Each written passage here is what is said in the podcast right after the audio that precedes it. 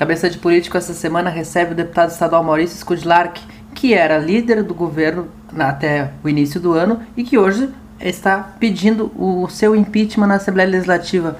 Deputado, o que, que mudou?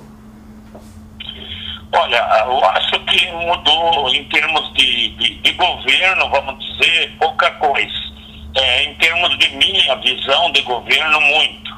É, eu, como 72% dos catarinenses, no segundo turno votamos no, no comandante Moisés nessa mudança que se apresentava. Acreditamos nessa mudança e torcíamos para que desse certo esse governo. Queríamos um governo diferente. E foi o que eu fiz. Quando eu recebi o convite para ser o líder do governo, eu pensei, conversei com o partido, conversei com o presidente da Assembleia, aceitei e o objetivo era de ajudar a fazer Santa Catarina melhor. O senhor até, foi, o senhor até foi contra a posição do senador Jorge Mello, presidente do PL em Santa Catarina, que não queria essa sua participação, né?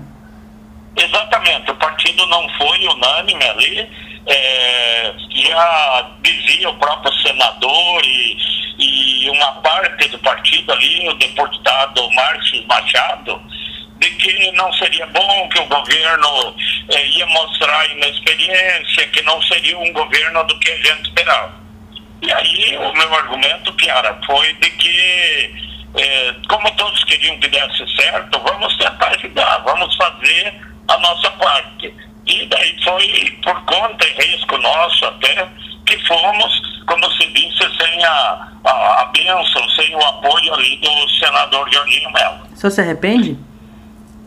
Não, não me arrependo, porque eh, se eu não tivesse ido, ele dizer, talvez se a gente tivesse ido, teria acontecido diferente, poderia ser ouvido, mas eu fui e vi que é um governo isolado, é de quatro, cinco pessoas, o que liderança, deputados, outras pessoas falam, não tem, não é levado em conta, não é levado em consideração. Então, hoje eu vejo que o que está acontecendo é resultado dessa forma de pensar. Já foi na questão do agronegócio e continua sendo hoje. Infelizmente, é, são poucas pessoas ali que são ouvidas e bem dizer o governador que decide tudo ali, junto com o Douglas e por acho que mais ninguém tem assim voz ativa no governo. A gente percebia que muitas vezes parecia que o senhor, embora fosse líder do governo, o senhor não, não, não, era, não, tinha,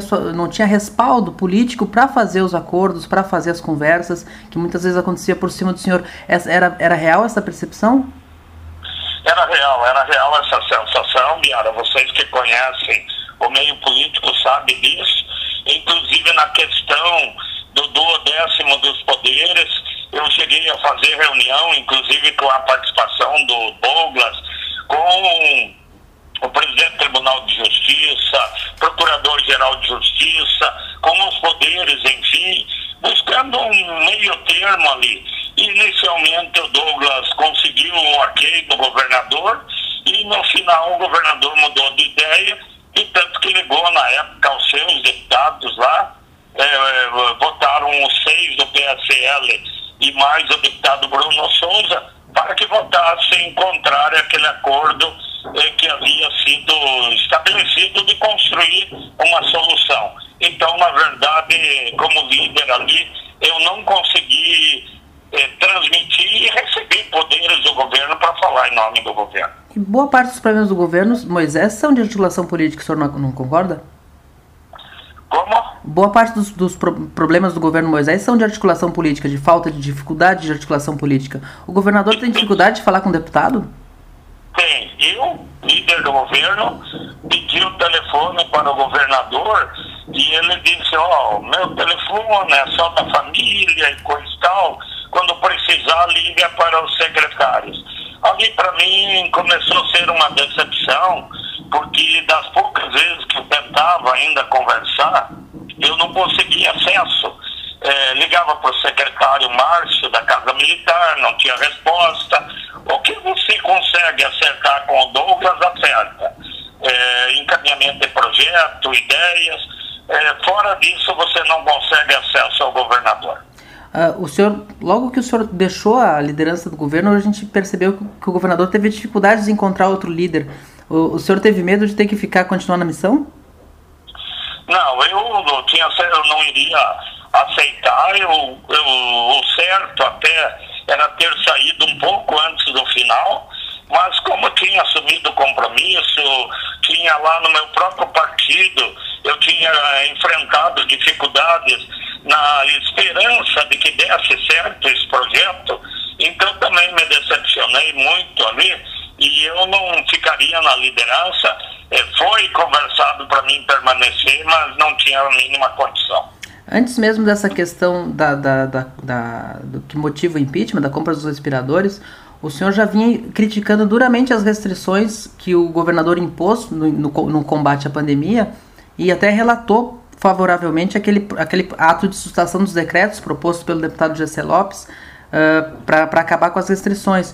Uh, como, é que, como é que o senhor vê aquele momento? O senhor acha, uh, o, que ideia que o senhor acha que deveria ser tomada? O que, que deveria ser feito para combater a pandemia?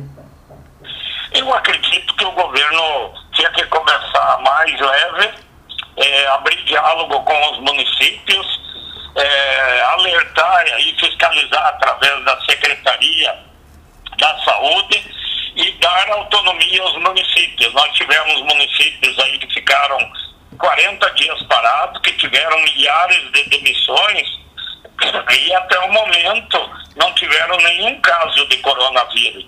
Então, ah, mas daí a curva ia se acentuar. Não ia, porque a, o que foi tomado de posição foi tomado em vários municípios aí do estado de Santa Catarina. Então não teria prejudicado em, em nada. Acho que o governador não abriu diálogo, não conversou com os municípios e isso é muito ruim. Então, eu acho que a condição foi meio a, a modo militar, como a gente diz, sem ouvir uh, o comércio, a indústria, as federações, a Fiesc, CDL, enfim, tudo que poderia ser ouvido e especialmente os prefeitos municipais. Quando o senhor vê as notícias sobre como o coronavírus afetou alguns países com tanta força e mesmo alguns, algumas regiões aqui do Brasil, o senhor não, não teme que isso possa acontecer também aqui no Brasil se a gente afrouxar as restrições? Aqui em Santa Catarina? Não, eu acredito que se não houvesse essa restrição total, como houve desde o início, é, poderia inclusive, talvez o quadro estar um pouco mais agravado mas eu acredito que reforçando a estrutura hospitalar nossa, sem partir para esses devaneios de começar de trás para frente. O hospital de campanha é a última alternativa. Então, o que, que o governo tinha, deveria ter feito no início? É, reforçar as nossas estruturas hospitalares, aumentar o número de UTIs em todo o estado, poderia ter aumentado aí umas 200 UTIs no estado. É, se necessário ampliar dentro dos hospitais as enfermarias para mais UTIs e usar alguns hotéis ficaram desativados para esses é, é, pacientes menos graves. E a última alternativa, a última, que é um hospital de campanha. Até porque, para colocar um hospital de campanha, você vai precisar é, ter o médicos, enfermeiros, então tem que ter uma estrutura muito grande.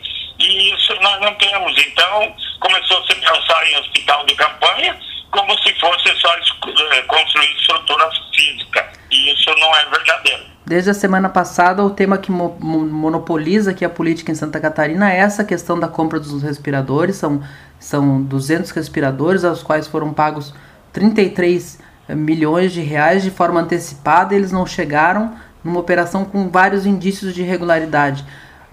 Como é que o senhor avalia essa, essa, essa operação e em que momento o senhor decidiu que ia ser o autor do pedido de impeachment por causa dessa operação? Olha, quando eu vi ali que começou a construção da CPI, eu acho a CPI muito importante. Nós temos ali o hospital de campanha que só não saiu por intervenção da Assembleia, da Justiça, do Tribunal de Contas. É, nós temos outras compras, denúncias de superfaturamento, segundo informações, são 157 milhões que já teriam sido gastos pelo governo do Estado nesse período de pandemia e olhando as, as compras aí, como dos respiradores, então o que, que eu vi? Essa CPI é muito importante para apurar tudo, mas nós já temos um fato específico onde o governo afrontou a legislação em vigor, fez um pagamento antecipado, sem as cautelas e sem cumprir a lei, e, com inobservância dos princípios básicos devia ser a empresa, pode ocorrer pagamento antecipado em alguma obra. Se a empresa tem capital social maior do que isso, para poder garantir aquele pagamento que foi antecipado, e principalmente precisava ter a participação do governador, para ele ser responsabilizado por crime de responsabilidade, ele tem que ter uma participação por ação ou omissão. E nesse caso ele tem. Ele tem por omissão, até agora já deveria ter tomado atitudes contra o secretário, que ele continua elogiando. O maior, o ato mais forte dele para apuração foi a instauração de uma sindicância, o afastamento da funcionária, que todos sabem não teria poder de decisão para uma compra de 33 eh, milhões, que segundo ela disse hoje na imprensa até é, veio da Casa Civil e aí o encaminhamento pelo governador de um projeto de lei, Assembleia Legislativa, pedindo autorização para efetuar o pagamento antecipado nesse período de pandemia. Ora, se o governo mandou o projeto, daí ele sentiu que não iria passar na Assembleia, aí ele retirou o projeto, mas mesmo assim determinou o pagamento antecipado, então, o governador estava acompanhando desde o início toda essa tramitação. Então, eu vejo que existe sim a participação direta do governador e por isso eu entendo que nós, para preservar Santa Catarina, que para mim está numa calamidade administrativa também, não foram tomadas as medidas necessárias na saúde e nada. Então eu entendo que nós somos obrigados aí a, instaurar o processo de impeachment, ele vai ter ampla defesa, mas tem que responder com uma nova administração no Estado. O senhor, o senhor acha que o governador Moisés perdeu as condições de governar Santa Catarina? Perdeu. Hoje eu conversava lá é, com alguns deputados, inclusive com o deputado Milton Obos, e ele disse, ó, perdeu todo, todo, qualquer possibilidade e confiabilidade administrativa da população catarinense. Acho que esse governo não tem credibilidade, deixou a desejar o ano todo, não teve em municípios como Curitibanos, como Xerê, a maioria dos municípios no estado, e perdeu a credibilidade, não tomou atitude com rodovias, com obras essenciais que nós temos no estado, e agora demonstrou total incapacidade administrativa na questão da pandemia do coronavírus. E o senhor acha que a vice Daniela Rainer tem condições de governar? Espero. Eu torço, eu tenho preocupação com isso, mas ela tem que ser cercada de pessoas capazes, competentes e idôneas acima de tudo. E eu tenho é, esperança que ela consiga fazer uma administração bem melhor do que está sendo feita aí, onde, para mim, eu digo, nós estamos numa pandemia aí administrativa no Estado também. O senhor, como ex-líder do governo, o senhor tem algum conselho para dar para o atual líder do governo, Paulinha? Olha, ninguém queria aceitar, o Vampiro foi convidado, várias pessoas foram convidadas. Eu vejo a, a Paulinha defendendo o governo cegamente.